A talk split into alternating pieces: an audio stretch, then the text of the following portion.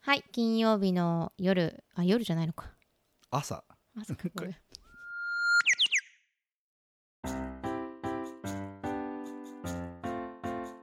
はい皆さん金曜日いかがお過ごしでしょうかランです、はい、えー大沢です今日はね、はい前回に引き続きのはいき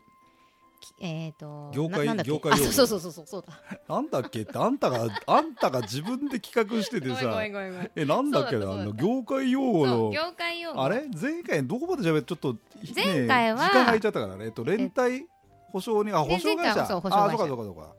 で、まあ、このその収録などになんか俺なんかは借りれないねみたいな話をね、あそうしたしたしたしたそうそうしてたんだけどフリーの宅建講師はどうですかそうね確定申告も属属性はどうですもかマイナスですみ たいなねそんなこと言ってお金ありませんそう借りれないんだねす、はいで前回はいははい保証会社さんとかレンタ保証人さんみたいなことまでやりましたねやりりましたはい勉強になりましたありがとうございましたでね今日はその続き、続きまあ、ちょっと地味だけど緊急連絡先緊急連絡先そうあるねこれね緊急連絡先っていうのは、まあその文字通りはい緊急事態の時だけに連絡を取る人なんですけれども、結構さ連帯うん保証人と勘違いする人がいるんですよ緊急連絡先と連帯保証人を勘違いするはそうだからなんかうんあのまあさよ要は連帯保証人なんてさ、ん自分も負債を負う可能性があるわけじゃない、いはいだからなりたくないっていう人がほとんどだと思うんだけれども、うんこの緊急連絡先っていうのは全然意味合いが違うのに、はい緊急連絡先としてなんかお父さんとかね、まあ、あうんのどなたか知人の方設定してくれませんかって言った時うに、んみんなに断られちゃうとか自分もお金払わなきゃいけない気がするとかさそういうことを言われて断られちゃうみたいな全然違うのこれこれも本当に言っておきたいもう全然違いますよね大沢さん違うだろううねんえなそんななの実際なんかね結構ある実際そのう人たいうちはのありますありますえどう違うんですかあー連帯保証人さんとあみただいけなど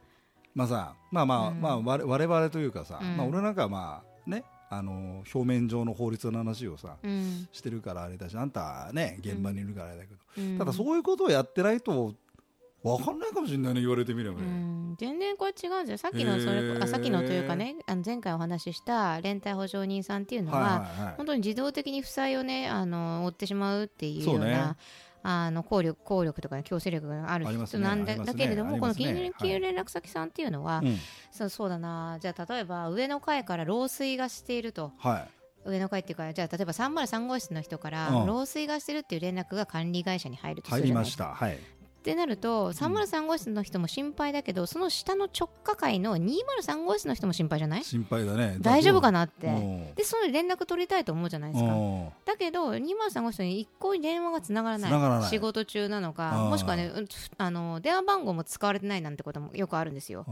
だってさスマホの番号変えたって不動産会社に電話しないじゃんあー203の人だってそうだねていう時にいや困ったなこれって言ってうん今からトントントントンって行くわけにもいかないから、うんじゃあ緊急連絡先に電話してちょっとすいませんこういう状況なんで203の人と連絡取りたいんですけど、はいなんかもらってる番号と違うみたいでみたいな感じで使うのが緊急連絡先さんなんですよおーまあまあ緊急まあそうまさに文字通りだなそうそうそうなのんそうなのだからね全然その連帯保証人とはあの意味合いが違うよっていうことをちょっと言っておきたいうな、んとは思いますだけどそっか世の中の人はうんそうね躊躇する結構たまにあるかなそういうふうに言われるへ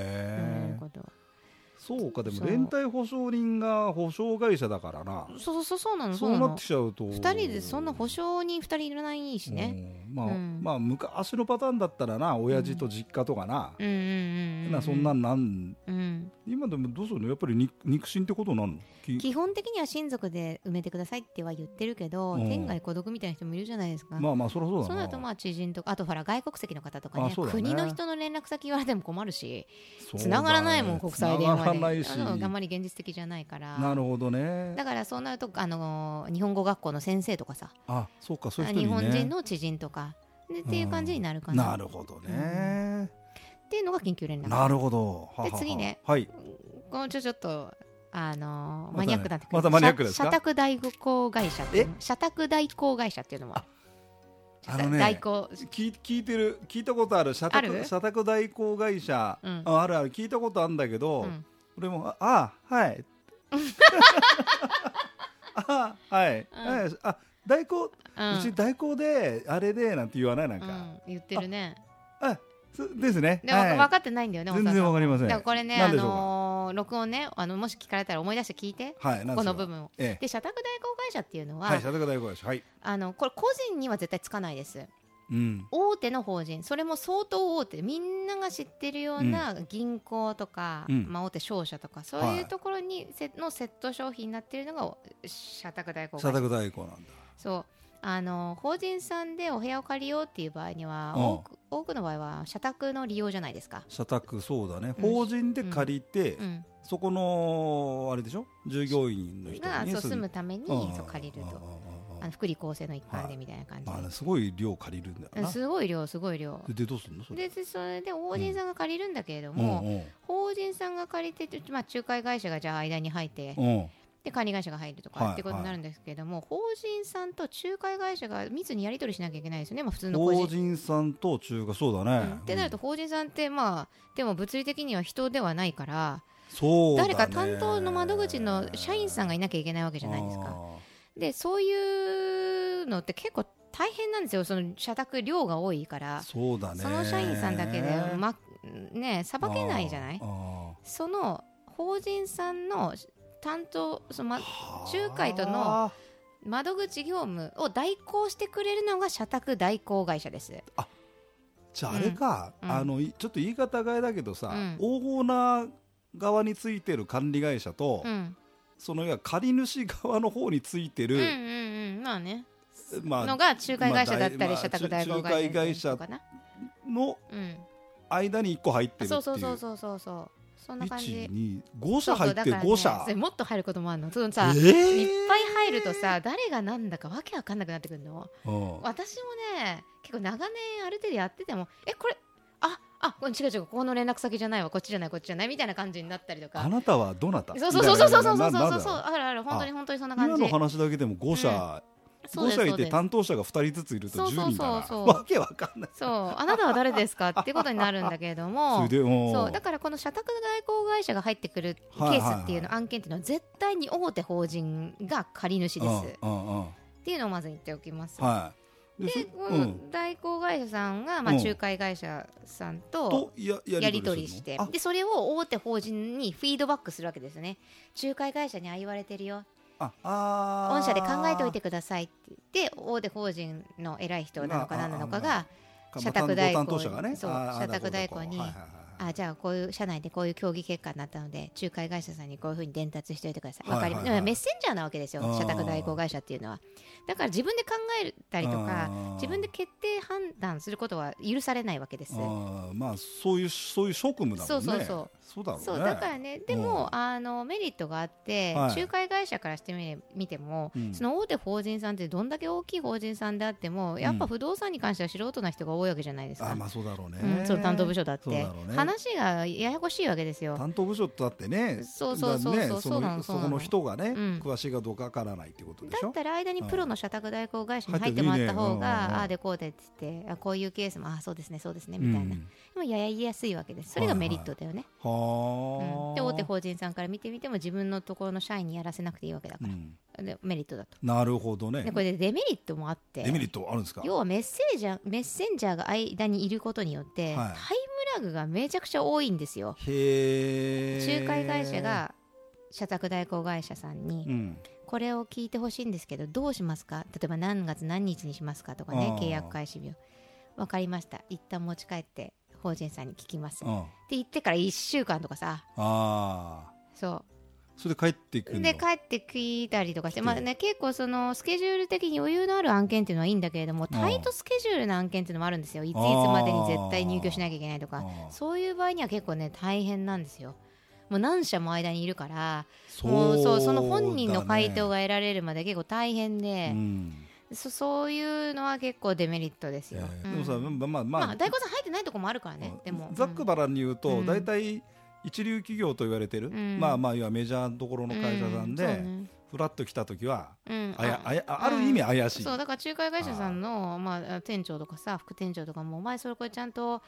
代行とかねうん入んないのかとかうん個人名義でいいのか本当にちゃんと確認しとけよってなりますようね。んうんちなみにちょっとその社宅代行さんが入って借りる、ほ法人名義で借りるの個人名義で借りるで例のあれか入居者が違うってやうんそつか、うそうそうそうああそういうことなのねそうそうへえっていうのが、が何話してたんだっけ、えーうんと社これがそうそう社宅代行社宅代行そうでこれはタイムラグがあるのでちょうっとー大変んなるほどねちょっとこれはい次はい何ですかこれはねちょっとまますますややこしくさせます私が、はいどうぞ天体専門会社天体専門会社、まあ、天体ってことだから、うん天体尺なんだろそだからまあそうそういわゆるサブリースといううまあねそあうのね話の、はその世界の話のようなわか るそうそ うそう天体といってもなんかあのほらあの太陽系とかさ銀河系とか、その天体じゃなくてね違うよ、はい、はい、あ池のが済みまし転たんでぶねに貸す そうですよねでそうですよね天天体でし天た体っねてどういう意味ですか大沢さんちょっと説明してあげ天て体尺はですねう、んえっ、ともともとある賃貸借契約の、うんえー借り主が、えー今度おそれ天体借するわけですね、うんえその場合の、まあ、段取りとしましては、えー借り主の方の、おまあ、承諾が無断転貸ってのが一応できないこれは民法上の話になっておりまして、うん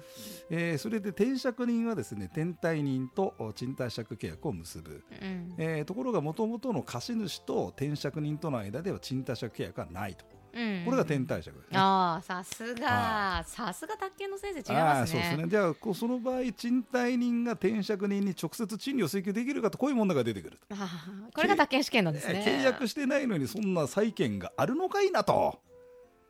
あれだよねうんあのーまあできるんだけどね、うんあのあ最低限のそのサブリーするよいいっていあうそうそうそうそう、っていはことになってんだよね8万の賃貸10万の天体だったら8万はってことだよね8万請求できるしでそうい2う万はちょっと宙に浮いちゃうよねっていう2こと万はだからしょうがないからその転借人うんが払うということうで、蹴りをつけましょうみたいな話が、まあ、たまに取材されますね。あ久しぶりには聞いい、えた、ーそこ、うんマー クですみたいなえそれで何よということでその天体天会社体っとていうの天は体その専門会社サブリースっていうのもあるんですけどうん違うんだまた、すまあそうですねさあのーサブリースっていうのはうん、オーナーさん大沢さんの持ってる物件はに、を、えー、と管理会社に貸すんですい、貸すねうん管理会社に貸す管理え会社に貸すの管管理理会社会社がに貸すの借り主がになるの管理会社が借り主になるんですよサブリースそっていうんなのもあんのあるあるそれがサ管ブリ理ース会社が何さ借り主なのあんそのうでその管理会社がね事務所として使うとかそういうんじゃないんですよ当たり前だけど、そういう体なんです、手にしてそう借り主が管理会社借り主ん管理会社が借りて借りてそれをまた貸しするんですもう一発私に私が、まあ、住むとしたじらゃあじゃあさ最初のしょ一般消費者エンドに貸すんでしょ、うそうだから大沢さんがうん貸し主、うん管理会社が借り主、うん私が天体人でしょあ転借人うだ、んうんになるうんっていうことなんです、うんそれがサブリース、うんうんでサブリースっていうのはう、んまあ、そのさっき大沢さんがおっしゃったみたいに、うん勝手にまた貸しすることは禁止してるよって言ったじゃないですまか、あまあ一応民法上ねそう原則として原則ねはいですダメなんですよあの業あの不動産業界上もルールでうんルール違反なの、うんなんだけれども勝手にっていうところを取り除いておくのがサブリース契約なんですあー人にまた貸しするのをそうそうそう前提に借りるよってうん管理会社が言って、うんでしかもそれある自よね分がねうんだって例えばさっき言ったみたいな、8万円でオーナーさん大沢さんから借ります管理会社、うんうんだけどそれに利益を乗っけては誰かエンドに貸すよ、それうん OK してねあらかじめっていうオーナーさんとい、うん管理会社の契約がうん賃貸借契約のであるんだけれどもそのことをサブリース契約と言っているんです、うんあのね、一文特約登記できんだよあれあのて天体譲渡は自由ってさへえそうなんだあるうんあのあのあの駐車券登記するときにうんそれを一発入れればね、へえ、あのーえそれ知らないうんあるのちょっあとそれはそうなのね竹試験出てない一回も、そうだよね、うん、一回も出てないんだそけうだよねどとかそう私が全部知ってるみたいな三十数年間ね私も先生やってますけどあそれ出てないんだ そけうどなうんそれはあるよだから多分そのことだと思う、うんそうそうそうそうんそのことだと思うでそれでそれでそうそれででそれがサブリース契約だから、はいはあまああのーか管理会社がいはいうん誰か見つけてきてうんうんうんうん利益を乗っけて貸すわけですようんねうんでその利益の最近が管理会社のもう簡単に言えばうんうんもう月々の収入になるんだけれども天体のせん普通サブリースではない天体っていうのもあって そこに登場してくるのが今言ってたなサんブか天体な専んか門会す社げえマニアックなそう話マだジねかマニアックなんだからもう時間かかっちゃっていやいやいやいや聞てよそれでそれでちょっとそれでそれで久しぶりに言ったのかもそれでそれでそれで天体専門会社っていうのは私ねすああごいこう口から喉天体んおー喉から手が出るぐらいああ言ってしまいたいすごいネームバリューのある会社さんがあるんだけれども、うんなんとかなんとかジャパンっていうところがあって某ね某社があるうんんですあるのよ某大手でがこあれるが出てきたらあなるほどっていう感じに業界の人になるんだけれども、えーなんとかケーションジャパンさんっていうところがあっあてーあーあーそこはそどうこするのがもう、天体専門会社といえばもうそこって感じなのおーそこから申し込みが入るのそこが借り主なのあー管理会社さんにそのなんとかなんとかジャパンさん名義で申し込みが入るのねあで紐解いていくーとあそこは天体を専門としてる会社ーだからあーまあいわゆるね大工さんと一緒ですよさっき言ったあー社宅大工さんってやってることはあー契約の形態が違うだけであーそこが例えば銀行さんとか大手の商社さんとかと業務提携をしていてそこに貸すんですよあーそういうこと転退してでう住んむのはその社員さんなあんですよ、ーうんそういう形態もあるそれが転退ですなよんかね微妙にちょっと契約の類型が違ってくるんそだようねそうそうだからさっきのあー言ったところのその仲介さんの間にあと借り主の間にその社宅代行さんが入ってもう一社さん入るのって面倒だよねみたいな話になったけどまああー似たようなもんなんですけどあーさっきのはさでも代行業なわけじゃんあーなので本人を振り返ってみればその法人さんなわけですよあーだけど今回のその天体専門会社っていうのは借り主そのものがその天体専門会社なんですよああ、そうあるんだ。あるる。あるへえ。でそれもこれもそのさっきの社宅代行さんと一緒で、うんその会社がもう入ってきた時にはう必んず大手法人が絡んでると、背後にいると。いるいるああ、それはんどういう、う嬉しい嬉しいというか。あでもだって楽な話審査が落ちるってことがまずないじゃないですか、うんそういうよっぽど入居者はそう、ね、そう審査のところでも話しますけれどうも、ん。あの入居者さんとか、まあ、あのうん契約者さんとかっていうのはいろんなね、うん反社ではないとかいろんなこと調べるんですよブラックリストに載ってあーそうね。そういうことを、まあ、調べていって、うんヒットすれば落ち落とすことがあるかもしれないけどそもそも大手法人の社員なわけじゃん、まあそうだうんね。落ちるってことはないんですよ。まあそこでね、うんは入るときにいろいろそういうことがあるだろうといそうそうそわそけだかねら。そあのー天体専門会社さんっていうのなはるほどまず落ちることがないからなるほど安心ですうーんん。あ、そういうのがあるんあだる。ある、そうすると、いや別にそっか、いいのか。うん、単にそうに貸してるってだけで。たまにねでもオーナーさんおじいちゃんとかさうん。知らない人も多いんですよねえ何天体ってまた貸しすんの誰かにみあたいないあ。や社宅大子さんっていうのと一緒ですよって、もう一生懸命この間も説明した1か月ぐらい前さあ分かってくれこた。れ分大丈夫安心なのってかってうんくれ分かた。っ分かてくれた、ってくれた。うん大丈夫大丈夫 ってとりあえずもう大丈夫だからっつって分かってくれた。そうそう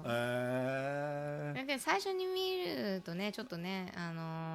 のーなんだろう、ねまあ、警戒心を抱かれる方もいらっしゃるかもしれないんですけれどもこういうことも結構ある、面白そいうだね。から一口に天体って言ってもサブリースっていうのもあればそうじゃないものもそあうったりとかかしてサブリース、こうなるとねサブリースじゃねえんだろそのそっかどうどうなんだろう天ちょっとね体専門会社っめんどて、だって さそのサブリースの物件に天体専門会社から申し込みが入ることだってあるんですよそうなるとさ、もうまた貸しまた貸しまた貸しまた貸しみたいなもうまたが何個も入ってるのか分かんないような、感感じになるじゃないオーナーさんがいて、うんえー管管理理会会社社との間にまあ賃貸があって、うん、でそこに天体専門会社が申し込みをしてきあてーでその先にかあの大手法人が借りてあーで住むのは社員とかね、あのー借り主と入居者が別といううん話にもなってうんぬん、うん、そうそうそうどうすんの点々退任とかさ、うん、なんか前のえ会社でもてすんごいてんてんそういうそういう言葉になるの点々点々もうだから点が何個かついてるのかもわからないえそんな風になってるあなんなかる契約書みたいなけけなんかあないないいないないそれはないですよ、うん、ないけどまうんあそういう風な言い方といううんかそうそう扱いというかあ立ち位置というかそうへうわこれ分かりーづらみたいな、うん、これね慣れるまでちょっとね大変大変だそうねだからでも初めてねは働く人は社宅代行とか天体の会社が入ってきたとしたら、あ大手法人の何かしらの社宅の契約だなと思ってさらっと手続きしてもらえまると、あ怪しいというわけじゃない怪としいうくはないけどね怪しくはないんだけどうんよくわかんねえとそうへかなっーなるほどていうところなるほこどのです全ね部ちょっと待って今はい日緊急連絡先となんだっけ社宅代行と天体ものう3三つしか喋ってない20分も喋っちゃった三つも喋っていいじゃないで すか本当に、はいえちょっとあと大阪さんじゃあ次回何聞きたいですか逆に私整えときますよ何聞きたいってどんな俺業界のこと知らねえんだからさあじゃあ知らないなんかさあー宅建では出てこないけれどあもーそ実んなの務やって、では、うん、それでやってやるうんよ用語とか、はそういう感じにしましょうわかりましたはいじゃあこんな感じでい、ははいい